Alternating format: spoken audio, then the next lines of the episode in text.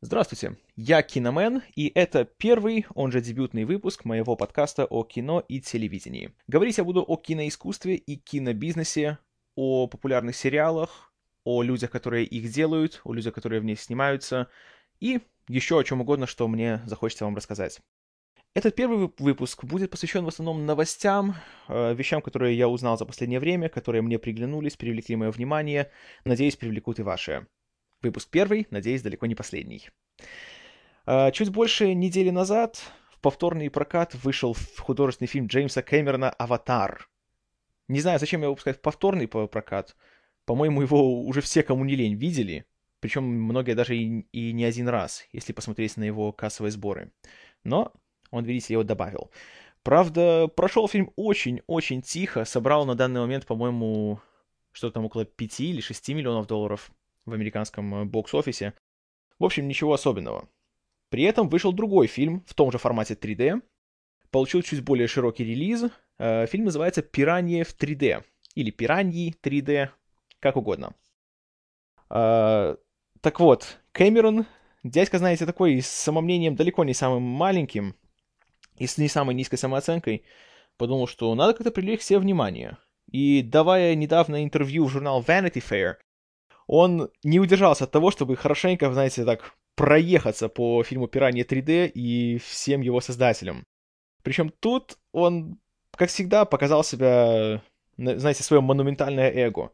Говоря, что вот, понимаете ли, фильм «Пираньи в 3D» — это просто такие опошления всего формата 3D, и что он, по сути, опускает его на самое дно, и это настолько безнравственно, и...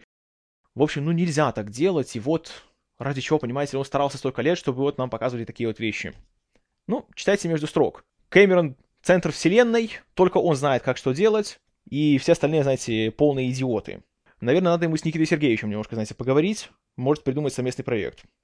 А, но примечательно в этой истории не столько то, что Кэмерон стал нападать на Пиранью и на его авторов, сколько то, что один из продюсеров э, фильма «Пиранья 3D» Марк Кентон после этого опубликовал открытое письмо Джеймсу Кэмерону, в которой очень интересно, э, в котором э, поотвечал на многие его реплики. Ссылки как на интервью, так и на это письмо вы увидите в шоу-нотах. Просто есть пара очень интересных моментов, которые меня лично сильно потешили. Один из самых классных из них — это то, что Кентон подчеркивает. «Джим, ты, конечно, сейчас такой крутой, делаешь там свои, зарабатываешь себе миллиарды долларов и тому подобное, но ты помнишь, что первым твоим режиссерским опытом был фильм «Пираньи 2. Нерест». Так, для справочки, э, фильм «Пираньи 2» рассказывал о пираньях-ледоедах, которые, внимание, умеют летать. Фильм о летающих рыбах. И причем Кэмерона после нескольких дней работы над этим фильмом уволили. Поэтому такой довольно такой хороший такой щелчок по носу он дал этому нашему многочисленному оскароносцу. И самая, опять же, при, приятная вещь, что наконец-то хоть кто-то нашелся в Голливуде, кто сказал ему, Кэмерон, сядь, заткнись. И сказал, на самом деле, абсолютно логичную и правильную вещь, что не ты придумал формат 3D, и не надо так уже зазнаваться. Он приводит такую хорошую параллель, что это то же самое, что говорить, если ты не играешь классическую музыку, то ты не имеешь права играть на пианино. Вот примерно так же и получается. Хотя, говоря по правде, я до сих пор не понимаю, почему столько шума вокруг этого формата 3D. Ну, я не знаю. Это уже, наверное, дело массового сознания и, опять же, скорее, наверное, работа мастеров пиара, чем, собственно, кинотворцов и художников и всех остальных. Кстати, о Кэмероне и об Аватаре. Очередное доказательство того, что человек уже стал давно не filmmaker, а moneymaker. То есть ему уже, знаете, как-то художественная сторона кино, его уже мало интересует. Ему главное, значит, деньжат побольше срубить. Почему? Да потому что он выпускает в прокат специальное издание «Аватара», которое дополнено целыми восемью минутами новых сцен. Но мало того, в ноябре на Blu-ray и DVD выходит еще одно специальное издание фильма «Аватар». В этот раз плюс 22 минуты. Причем Кэмерон заверяет нас, что эти минуты будут не теми минутами, которые добавлены сейчас э, в релиз, который сейчас идет в кинотеатрах. Знаете, это какая-то уже клоунада, по-моему, начинается. Если ты уже сделал фильм, то ты его сделал, ты его закончил. А все время что-то еще дописывать, дописывать и дописывать, так, ну, ну, люди, ну что это такое? Очевидно, что Кэмерон уже хочет свою эту дойную коровку, знаете, выдоить, пока у нее мастит просто не появится на вымени. Простите такую сельхоз-аналогию, просто наболела. Так что, Джеймс Кэмерон, ты меня сильно разочаровал. Причем мне это особенно обидно, потому что, по сути, благодаря Кэмерону я полюбил кино. С тех пор, как в 4 года посмотрел «Терминатора». Вот это был фильм. Вот это настоящий шедевр, который даже сейчас, несмотря на всю устарелость его спецэффектов и звука, и картинки, и всего остального, смотрится на ура. «Аватар», которому еще нету года, это просто уже, извините. Второй раз я его смотрел, я еле высидел. Ну да ладно, об «Аватаре» как-нибудь еще потом расскажу. Прочитаю свою лекцию о том, почему фильм так мне не понравился. Если, конечно, это будет иметь какой-то смысл. Вообще, конечно, налицо еще один пример синдрома Джорджа Лукаса. Когда, знаете, компьютер есть, ума не надо. Вот то же самое с «Аватаром» и с его постоянным дополнением. Помните, как Лукас тоже? Каждый раз, когда выходит старая трилогия «Звездные войны», надо что-то в ней менять. Надо ее дополнить, надо что-то изменить. Гридо стрелял первым, потом Хан и Гридо стреляли вместе. Добавить Хейдена Кристенсена в «Возвращение джедая». Ну, я не знаю. Uh, говорят, что когда в следующем году старая трилогия выйдет на Blu-ray, он снова что-то поменяет в ней. Поэтому, господа, если у вас есть DVD-издание старой э, трилогии, не выбрасывайте. Потому что скоро и оно станет антиквариатом. Кошмар. А, в мире телевидения самой главной новостью за последнюю неделю была, разумеется, 62-я церемония э, награждения награды Американской телевизионной академии Эмми. То есть те же Оскары, только для телевидения. Тут, в принципе, обошлось все без сюрпризов в плане победителей. Хотя, конечно, был один досадный момент в том плане, что горячо любимый мной сериал Lost, который, конечно же, дурацко-дурацко переведенный как «Остаться в живых», при довольно немалом количестве номинаций, кажется, их было 12 или 13, что-то такое, не взял ни одну. Просто обидно, знаете. Это как был случай с фильмом «Банды Нью-Йорка». 10 номинаций на Оскар, 0 побед. То же самое и здесь. Хотя, конечно, Лос куда лучше, чем «Банда Нью-Йорка». Обидно, особенно в таких номинациях, как вот э, «Лучший актер второго плана», где были представлены Терри О'Куин, который играет Лока, и Майкл Эмерсон, игравший Бена. Что угодно можете говорить о сериале и о его сюжете, но эти два человека, они просто молодцы. И, по-моему, просто немножко некрасиво было со стороны этих, знаете, высоколобых дядек, которые раздают награды. Но, опять же, это не в первый раз, когда Эмми обходят стороной достойные сериалы. Например, есть такой сериал The Shield, который у нас известен под названием «Щит». Хотя, конечно, опять же, не очень удачный перевод. Почему, когда-нибудь расскажу, когда буду рассказывать о самом сериале. А, в плане победителей все достаточно было э, предсказуемо, но в то же время, на мой взгляд, заслуженно. Лучшей драмой уже третий год подряд стал великолепный сериал Mad Men. У нас его называют «Безумцы». Хотя это, к сожалению, не точный перевод. С другой стороны, невозможно полностью передать всю суть двух, а даже и трех смысленного названия оригинального сериала. Кроме того, что это лучший драматический сериал, еще сериал Mad Men получил э, награду за лучший сценарий к последней серии третьего сезона. И вот тут, знаете, очень трудно поспорить, потому что третий сезон очень сильный получился. Он, э, как, в принципе, весь сериал, знаете, с одной стороны, он такой спокойный, такой медлительный немножко, может даже кому-то показаться скучным, но с другой стороны, он цепляет, он захватывает. Особенно, когда пересматриваешь и подмечаешь все эти мелочи, все эти такие маленькие-маленькие детальки.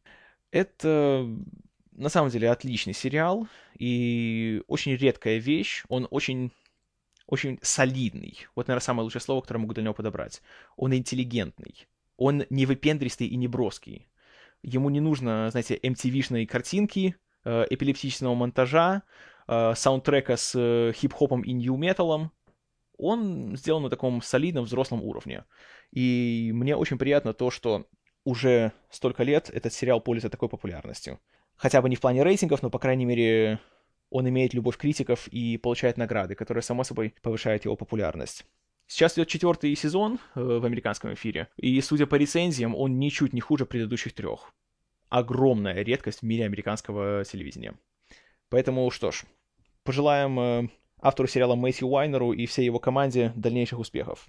Кроме того, еще одним триумфатором Эми стал сериал Breaking Bad, у нас известный как «Во все тяжкие». Как и прогнозировалось, э, исполнитель главной роли, актер Брайан Крэнстон, тоже в третий раз подряд был назван лучшим актером в главной роли в драматическом сериале. И тут тоже, на самом деле, очень трудно поспорить, потому что Если вы смотрели сериал Breaking Bad, хотя бы первый сезон, как и сделал я, то вы согласитесь, что он играет феноменально.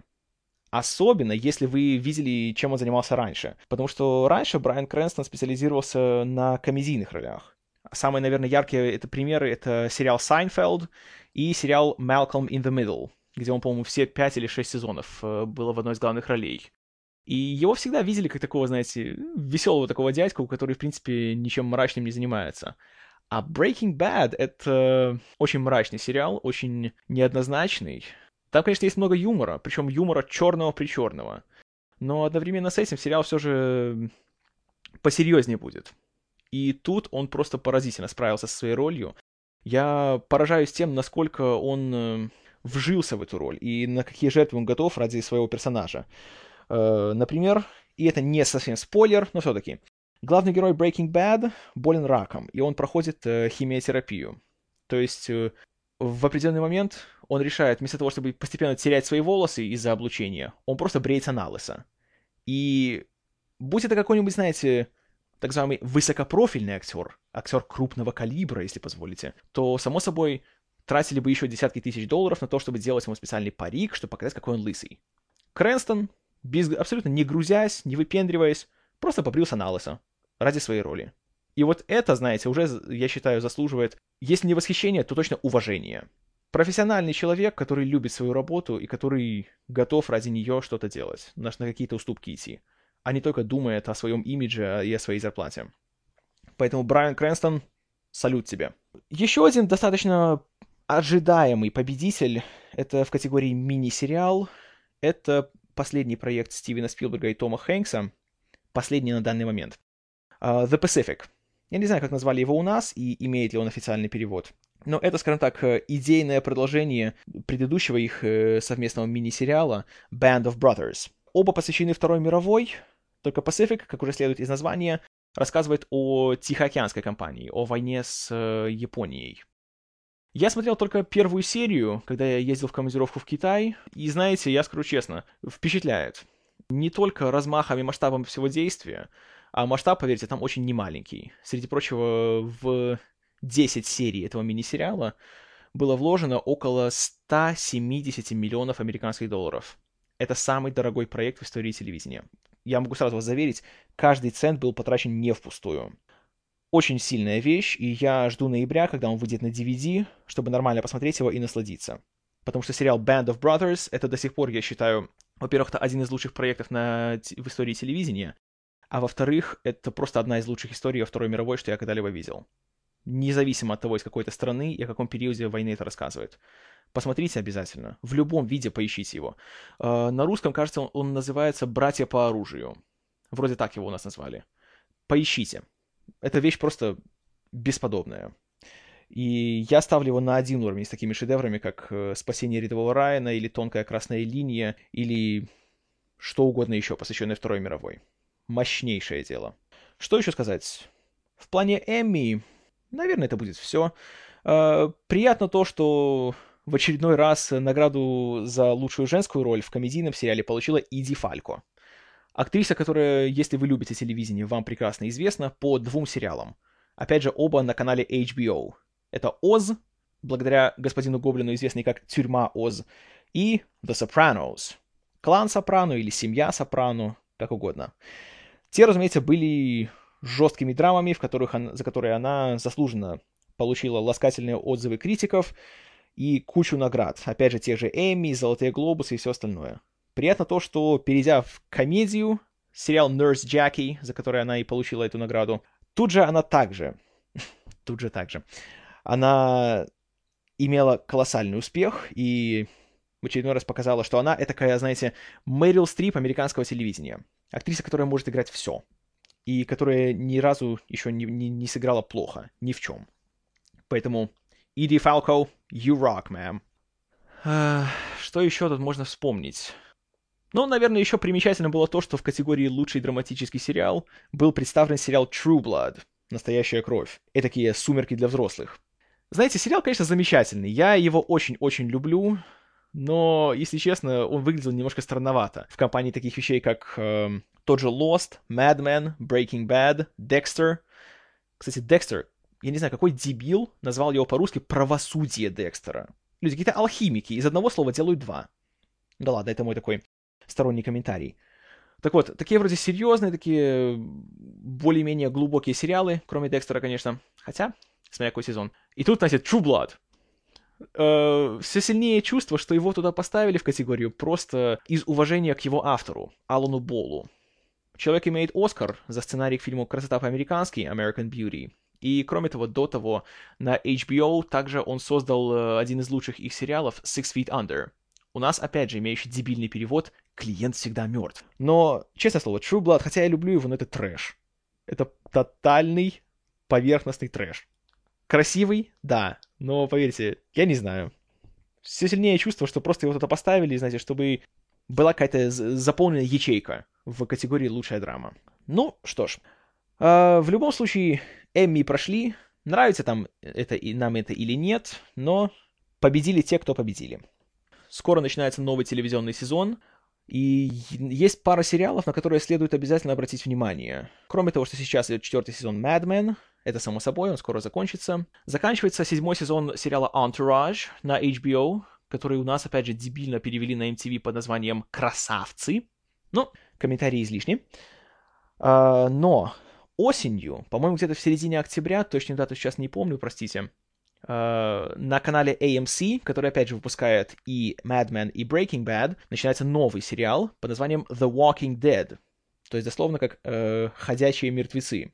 И он будет, опять же, знаете, снят в стиле фильмов Джорджа Ромеро, это такие постапокалиптические зомби-хоррор, но самое примечательное то, что его исполнительным продюсером, автором идеи и режиссером первой серии будет никто иной, как мистер Фрэнк Дарабонт, автор, наверное, самых лучших экранизаций Стивена Кинга, то есть «Побег из Шоушенка», «Зеленая миля» и «Мгла». И уже этот человек внушает такое доверие, что даже руководство канала AMC еще до начала первого сезона уже заказало второй. И я считаю, что этот проект будет самым любопытным в этом сезоне. Хотя, конечно, есть еще один сериал, на который хотелось бы обратить внимание. А, это продолжение тенденций за последние пару лет возрождение культовых сериалов 70-х или 80-х. Э, тенденцию эту задал сериал Battlestar Galactica, э, боевой крейсер Галактика или космический крейсер Галактика, как, как угодно это называют, который был самим ремейком сериала 78 года и имел оглушительный успех, поэтому сейчас стали переделывать другие. Так вот, в этом году выходит ремейк э, сериала Hawaii Five-O, то есть, основа получается «Полиция Гавайи» на Гавайях. Интересен он тем, э, опять же, интересен людьми, которые его делают, которые стоят, скажем так, за камерой и перед. Потому что его авторы идеи — это Алекс Курцман и Роберто Орси. Люди, которые раньше работали над сериалом Alias Джей Джей Абрамса. А теперь пишут сценарии к таким фильмам, как э, «Звездный путь», «Трансформеры», э, «Трон. Наследие», который выходит в декабре, и в целом сейчас являются самыми, наверное, востребованными сценаристами в Голливуде. И они стоят, так сказать, у истоков этого сериала. А в главных ролях будут э, Алекс О'Лофлин, которого вы могли видеть в недолго прожившем сериале, э, кажется, Moonlight он назывался, что-то там про вампиров было. И в шестом сезоне сериала The Shield. Также во второй главной роли, и тут внимание, Дэниел Дэй Ким, то есть Джин из Lost а. И в еще одной роли Грейс Парк, то есть Бумер из Battlestar Galactica. И вот уже эти, и еще третье имя чтобы всем добить уже, знаете, всех этих гиков и фэнбоев, Маси Ока, он же Хиро из Героев. И вот эти три персоны, они уже вызывают колоссальный интерес у, знаете, опять же, у гиков, которых, к которым отношу себя и я. И я считаю, что может даже получиться что-то толковое из этого сериала. Поэтому будем ждать, будем надеяться. А, с телевидением, наверное, пока что все. Расскажу о том, чего стоит э, ждать в будущем и на какие проекты я особо обращаю внимание и зачем рекомендую следить и вам. Прежде всего, разумеется, я думаю, это не будет сюрпризом, это третья часть новых фильмов о Бэтмене. Как стало известно, совсем недавно, пару месяцев назад, объявили, что Кристофер Нолан, скорее всего, точно будет режиссером этого третьего фильма. Как он говорит, он хочет закончить трилогию и уже тогда попрощаться с Темным рыцарем. Прекрасный выбор, на мой взгляд, и слава богу, что он вернется. Также вернется его брат Джонатан Нолан, который будет соавтором сценария. Ура! Вот все, что я могу сказать. Само собой, Бэтмена снова играет Кристиан Бейл. Также в фильме снова появится Майкл Кейн, Гэри Олдман и вроде бы Морган Фриман. хотя насчет последнего я точно не знаю. Но неважно. Главный вопрос остается, и то, над чем сейчас, по сути, бьет голову весь Голливуд, и любой актер э, старше 20 лет. Кто будет играть нового злодея в, фи- в третьем фильме о Бэтмене? И какой злодей, собственно, это будет? Пока что наиболее упорно муссируются слухи, что это будет злодей-загадочник, The Riddler. И назывались разные-разные имена насчет того, кто будет играть его. Э, когда вышел «Темный рыцарь», все говорили, что это будет Джонни Депп. И, в принципе, Депп сам говорил, что ему было бы интересно. Хотя он сказал, что никто с ним не связывался, никто не предлагал ему эту роль. А сейчас же, после выхода последнего фильма Нолана, Inception, начало, пошел другой слух. Довольно такой интересный, если честно. Э, о том, что целых три актера из этого фильма теперь являются кандидатами на роль загадочника. Это Леонардо Ди Каприо, Джозеф Гордон Левит и Том Харди. Разношерстная компания, следует признать. И, знаете, я даже не знаю, кто из них будет лучше, потому что все трое, я считаю, молодцы. Вначале они все сыграли по высшему уровню, по, на высшем классе. По высшему классу на высшем уровне. И тут, знаете, я даже не знаю. Ну, скорее всего, я буду болеть за Гордона Левита. Не знаю почему, но просто мне он как-то больше всех нравится. Замечательный молодой человек, очень талантливый, очень обаятельный, причем одинаково хорош как в драматических ролях. Кто не верит, посмотрите фильм «Кирпич», прекрасное зрелище, э, или фильм «500 дней лета». И в то же время он просто потрясающе показал себя в экшн-сценах. Вспомните эту его культовую драку в начале, в этом коридоре со смещенным горизонтом и невесомостью. Знаете, Мэтт Деймон отдыхает. Молодец просто парень, и, знаете, я надеюсь, что мы еще много-много будем его видеть в будущем. Том Харди тоже очень обаятельный человек, хотя я считаю немножко грубоват для роли загадочника, который является как бы таким более, знаете, интеллектуальным э, соперником Бэтмена, а не физическим. Плюс у Тома Харди сейчас э, огромные перспективы впереди, потому что он играет главную роль в четвертой части, многострадальной четвертой части фильма «Безумный Макс», где он заменил, по очевидным причинам, Мела Гибсона. Поэтому, если все у него пройдет хорошо, а я надеюсь, что пройдет хорошо, у нас будет новый Рассел Кроу или новый Мел Гибсон. Конечно, другой вопрос, нужен ли нам второй Мел Гибсон. Но это вопрос уже не ко мне. Поэтому будем ждать но новостей об этом проекте, тем более, что уже ждать не так уж долго. Uh, ориентировочно студия Warner Brothers обещает нам, что фильм выйдет в июле 2012 года. Так что ждем, считаем дни. Кроме того, еще один проект, который очень любопытен и, опять же, очень многострадален, это новый фильм о Супермене. А, причем до сих пор не ясно, будет ли это сиквел фильма Брайана Сингера «Супермен возвращается», или «Возвращение Супермена», если хотите официальный перевод, или же это будет как модно сейчас делать, перезапуск истории о Супермене. Как бы то ни было, я очень жду этого фильма, потому что в начале этого года, опять же, студия Warner Brothers объявила, что так называемым крестным отцом этого проекта назначен, угадайте кто? Кристофер Нолан. Более того, в режиссерское кресло э, прочит, опять же, его брата, Джонатана Нолана. Тут, конечно, немножко спорный момент, потому что Джонатан еще ни, ни разу не был режиссером и сразу давать ему такой крупномасштабный проект, возможно, будет немножко опрометчивым. Но, с другой стороны, когда брат стоит э, у него за спиной, плюс э, Кристофер будет продюсировать фильм, скорее всего, работать над сценарием тоже, и плюс в продюсера будет э, Эмма Томас, его жена, с которой он работал на всех своих фильмах. Поэтому это внушает уверенность. Опять же, пошла куча слухов о том, кто будет играть Супермена. Пока что два кандидата чаще всего слышны. Первый это Закари Леви, исполнитель главной роли в комедийном экшен-сериале «Чак», который у нас, разумеется, знает полтора человека, один из которых это я. И второй человек это будет уже более известный, Джон Хэм. Это, знаете, вот когда я услышал новость о том, что Джон Хэм, возможно, сыграет Супермена, сразу первая мысль была, господи, пусть это будет правдой. Потому что это гениальный выбор. Он просто идеален. Потому что он, как никто другой, может сочетать героическую внешность, просто безумное обаяние, потому что он очень харизматичный актер, и при этом он, знаете, Супермена я вижу в нем 100%, но при этом он еще сможет сыграть и Кларка Кента, его альтер-эго. Такого, знаете, обаятельного, но неряшливого, нелепого, такого неуверенного в себе. Почему он сможет его сыграть? Посмотрите третий сезон сериала 30 Rock, где он появляется, кажется, на 4 или 5 серий, где он играет одного из э, новых э, ухажеров главной героини, и убедитесь в этом и тогда у вас все вопросы сразу отпадут, все сомнения. Но если с актерами у них есть хороший кандидат, то есть другое препятствие на пути у проекта, из-за которого, возможно, все накроется непечатным. Уже несколько месяцев подряд, может даже и больше, студия Warner Brothers активно судится с потомками Джерри Сигела и Джо Шустера, авторов оригинального комикса о Супермене. Судятся они, как всегда это бывает, за права. То есть у кого есть права на персонажа, у кого есть права на экранизации, у кого права на комиксы, на сюжеты и тому подобное. И из-за всех этих судебных тяж, в общем, дурацкая история, очень запутанная. И из-за этого велика вероятность того, что просто проект не получится, не, не будет стартовать.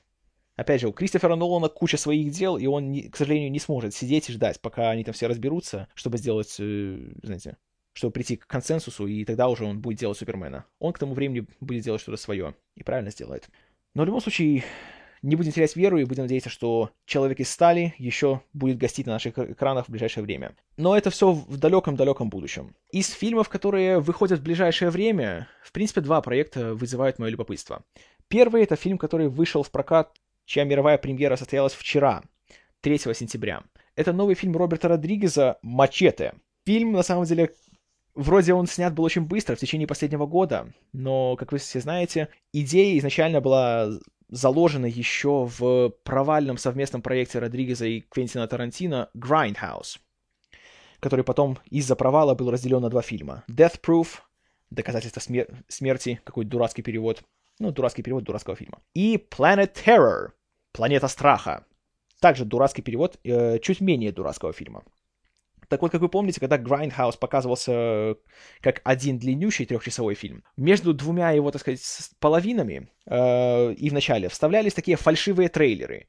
Их снимали сам Родригес, э, Эдгар Райт, э, этот, э, Роб Зомби и Илай Рот. Так вот, Родригес снял трейлер со своим старым другом и, по сути, талисманом Дэнни Трехо. И трейлер, на самом деле, этот, я считаю, он был лучшей частью всего проекта Grindhouse. Особенно благодаря классной фразе. Там был такой матерый такой дядька читал текст в трейлере за кадром. И у него была такая, суперская фраза. They just fucked with a wrong Mexican. И вот это просто супер. Хотя у фильма «Мачете» знаете, тут трудно сказать, насколько он будет хорош, потому что Родригес человек, который снимает очень, э, знаете, неоднозначные фильмы, и на каждый город грехов у него приходится по какому-нибудь там Шаркбою и Лаве который просто смотреть невозможно. И есть всегда шанс того, что тут будет э, что-то очень э, нехорошее и нецензурное. Хотя фильм примечателен своим очень-очень разношерстным, разнокалиберным актерским составом. Это прежде всего сам Дэнни Трехо, крайне фактурный человек, причем, по-моему, в первый раз он играет главную роль в фильме. Затем появится Мишель Родригес, э, Линдсей Лохан в роли порнозвезды, наконец-то, э, Стивен Сигал — Примечательно то, что Сигала звал к себе Сильвестра Сталлоне в «Неудержимых», в «Expendables». Но тот туда не пошел, а к Родригезу пошел. Странно. А, Джефф Фейхи, а, Дон Джонсон, где они его откопали, непонятно. И, что вот самое интересное и самое примечательное, Роберт Де Ниро. Конечно же, остается только гадать, каким гамбургером Родригес заманил туда Роберта Де Ниро.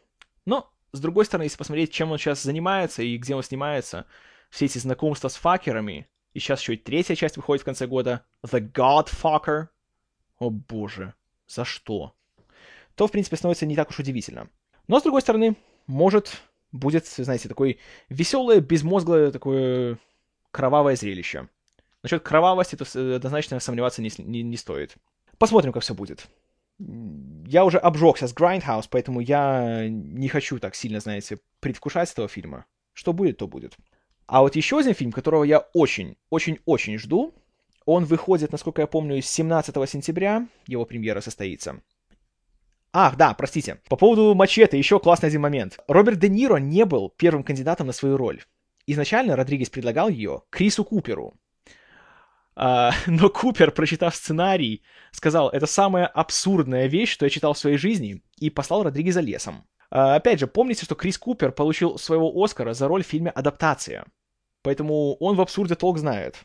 Так что что там Родригес такого уже намутил, это, знаете, очень интересно даже посмотреть будет. Так что хотя бы из-за этого стоит, наверное, сходить в кинотеатр. Хотя почему-то я сомневаюсь, что в нашем кинотеатре будут его показывать. Но будем ждать DVD. Так вот, э, возвращаясь к фильму, который выходит 17 сентября и который я очень-очень жду. Фильм называется «The Town». Вообще это переводится как «город», но я не знаю, как переведут его наши прокатчики. Это тут, знаете, сложно что-то э, предсказать. Фильм примечателен несколькими вещами. Во-первых, это второй режиссерский проект Бена Эфлика. Да, того самого. Будучи довольно спорным актером, он оказался отличным режиссером. И доказал это своим дебютом «Прощай, детка, прощай». «Gone, baby, gone». Фильм просто, я считаю, выдающийся. И я уже давно не смотрел настолько мощного именно триллера и с такой хорошей детективной составляющей. И с такими классными актерами. Там Кейси Эфлик просто молодец. Жаль, что ему до сих пор не дали Оскара. Так вот, uh, The Town — это также экранизация, только в этот раз не Денниса Лихейна, а Чака Хогана. Тоже есть немножко криминала, правда, тут больше будет делаться упор на психологию. В общем, суть сюжета в том, что Эфлек, он же играет главную роль, знаю, настораживает, но давайте немножко ему не будем терять веру в него. Эфлик играет э, одного из банды грабителей банков, которые во время одного своего дела берут заложницы несколько работниц банка, и он Сначала терроризирует одну из них, а потом влюбляется в нее. И, отпустив ее на волю, уже в штатском, так сказать, крутит с ней роман. И вот тут начинается уже, собственно, у него психологические дилеммы с большой буквы. И, само собой, его семья, которая, соответственно, является его и сообщниками, тоже это не одобряют. Чувствуется мне, что фильм будет очень даже любопытный. А еще любопытнее в нем актерский состав. Кроме Эфрика здесь появится Джереми Реннер, который чуть не получил Оскара за «Повелителя бури», Крис Купер, о котором я уже говорил, Пит Посселтвейт, отличный типажный актер, которого вы могли видеть этим летом в «Битве титанов» и «Начале». И, что самое главное, и снова главный герой сегодняшнего подкаста, Джон Хэм. Вот это имя для меня, это уже, знаете, причина смотреть фильм. Поэтому я жду этот фильм с нетерпением. Надеюсь, что его покажут в, нашем, в наших кинотеатрах моего славного белорусского города Гродно. Если же нет, ну, придется ждать еще пару месяцев, пока выйдет на DVD. Но в любом случае, я считаю, что фильм очень любопытен, и однозначно надо будет уделить ему внимание. Что ж, что касается внимания, я думаю, что на первый раз для пилотного выпуска этого хватит. Я надеюсь, вам понравилось это слушать так же сильно, как мне понравилось это записывать. Буду всегда рад э, вашим комментариям, пожеланиям, э, критике, отзывам и чему еще угодно. Пишите комментарии к подкасту или отправляйте на мой почтовый ящик kinomanpodcast собака gmail.com. Что ж, с вами был Киномен. Это конец первого выпуска. Спасибо за внимание. До новых встреч.